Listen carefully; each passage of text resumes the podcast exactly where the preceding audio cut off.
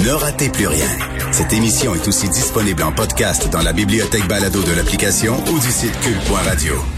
Je bout. Vous le savez, je bout. Là, les, les anti-vax, les gens qui veulent pas se faire vacciner et qui ne comprennent ni du cul ni de la tête. Je sais pas quoi faire avec ces gens-là. Je suis pas tout seul. Vous pensez certainement ça, vous aussi. Et c'est le cas de M. Paul Del Giorgio. Il est professeur au département des sciences biologiques à l'Université du Québec à Montréal. Il a écrit un texte extrêmement intéressant dans Le Devoir. Euh, les paresseux, les hédonistes et les militants anti-vaccins, un manifeste de la colère. Il dit qu'il est, je suis, je veux un extrait. Je suis vacciné, je suis en colère contre les paresseux qui se font pas vacciner parce qu'ils ne se soucient pas d'eux-mêmes ou des autres. Je suis en colère contre les hédonistes, ceux qui prétendent que leur corps est un temple si sacré qu'aucune substance impure ne doit y pénétrer. Et je suis particulièrement en colère contre les militants anti-vaccins et leur croisade nihiliste et absurde. Monsieur Paul Del Giorgio est avec nous. Bonjour, Monsieur Del Giorgio. Bonjour, Monsieur Deligo. Vous êtes, euh, qu'est-ce qui vous a amené à écrire, euh, à écrire cette lettre-là, ce pamphlet en fait là, dans le Devoir?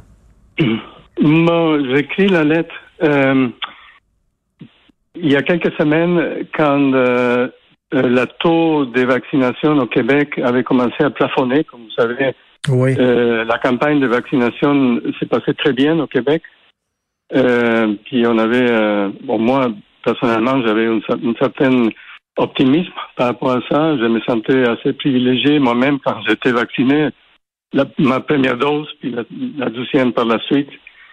Euh, puis euh, nous, ici au Québec, on a, à un moment donné, au début de, je me souviens bien, au début de août, on a frappé notre euh, notre plafond, on a commencé à, atteindre notre mur mmh. des, des citations puis des refus euh, à l'époque, c'était aux alentours de 80%.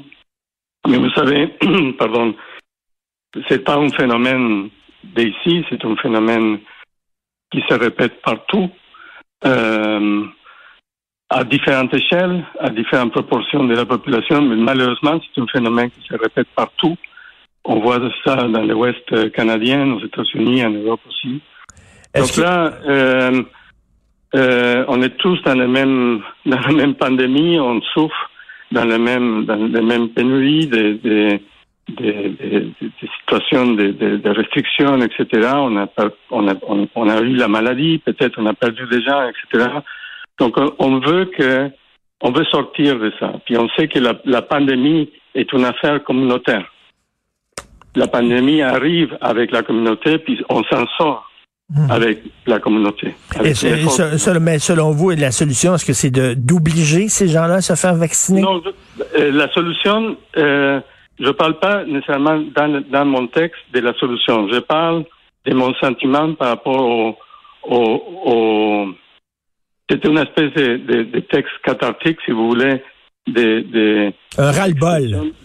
De, de, ma frustration par rapport à la futilité de qu'est-ce que ça représente cet obstacle par rapport au bien commun, qui n'est, pas relié à ni des faits, ni des, des, questions réelles, euh, parce que effectivement, il y a une proportion très, une proportion de gens qui ne peuvent pas être vaccinés à cause des questions de maladies. Non, non, ça, ça on comprend pour des raisons médicales, on comprend, mais ça c'est minoritaire, c'est une minorité. Ah, là. absolument minoritaire.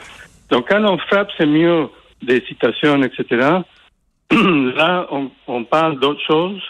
Puis, euh, malheureusement, euh, on, on, fait face à, à, à, une situation où on a des outils maintenant pour faire face à cette maladie. On peut se protéger nous-mêmes, individuellement. On a des outils qui sont très efficaces, donc on a les, les privilèges de ça. On a des outils qui sont très efficaces pour, se protéger individuellement. Oui, il y a, des gens qui n'utilisent pas ces outils-là, qui veulent rien savoir. Mais qu'est-ce que vous pensez des politiciens qui courtisent ces gens-là, c'est-à-dire Éric Duhem au provincial et Maxime Bernier au fédéral? Vous en pensez quoi de ces deux-là? Mais je, euh, je pense que d'un côté, c'est extrêmement important de, de continuer les campagnes de conscientisation, etc. Parce qu'effectivement, il y a, il y a toutes sortes de différentes raisons pour lesquelles les gens refuse la vaccination. On peut, on peut pas, on peut pas tout, le monde mettre tout le monde dans les mêmes dans le même sac. Puis dans mon texte, j'essaie de faire la distinction entre, entre différents taux de, de refuge. Euh, donc, mais, mais, mais, quand, quand, quand des gens, oui, mais quand des gens, il y a des gens qui disent, euh, il y a des gens qui hésitent, il y a des gens qui, qui s'en foutent de tout. Il y a toutes sortes de, de refuges. Sauf que, à la fin de la journée, les résultats, c'est un peu les mêmes. À niveau, de, à niveau communautaire. Les résultats, c'est un peu les mêmes parce que on a, ça suffit d'avoir 10-15% de gens qui ne sont pas vaccinés pour que euh, on déclenche une quatrième vague parce qu'on on déclenche une, une vague d'hospitalisation, etc puis qu'on mette d'autres gens en, péril. Oui, mais, mais monsieur, monsieur Del Giorgio, là, il y a des gens qui disent il faut encore leur expliquer, puis ils ont besoin d'informations. Ils veulent rien savoir. Ils veulent rien savoir. On a beau le mettre des publicités partout, des textes dans les journaux, des entrevues avec des spécialistes, leur expliquer que la seule solution possible pour s'en sortir, c'est le vaccin. Ils veulent rien savoir. À partir de là, on fait quoi avec ces gens-là? Ben, moi, je suis pour le, le les, les, les passes euh, vaccinaires d'abord. Euh, je pense que c'est un outil important, mais pas comme, comme je dis dans mon texte, c'est pas une punition pour ceux qui ne sont pas vaccinés, c'est simplement une question de protection pour les, pour les gens qui sont vaccinés. Parce que on parle pas des punitions pour les gens qui ne sont pas vaccinés. Ça, c'est pas la, la, la solution.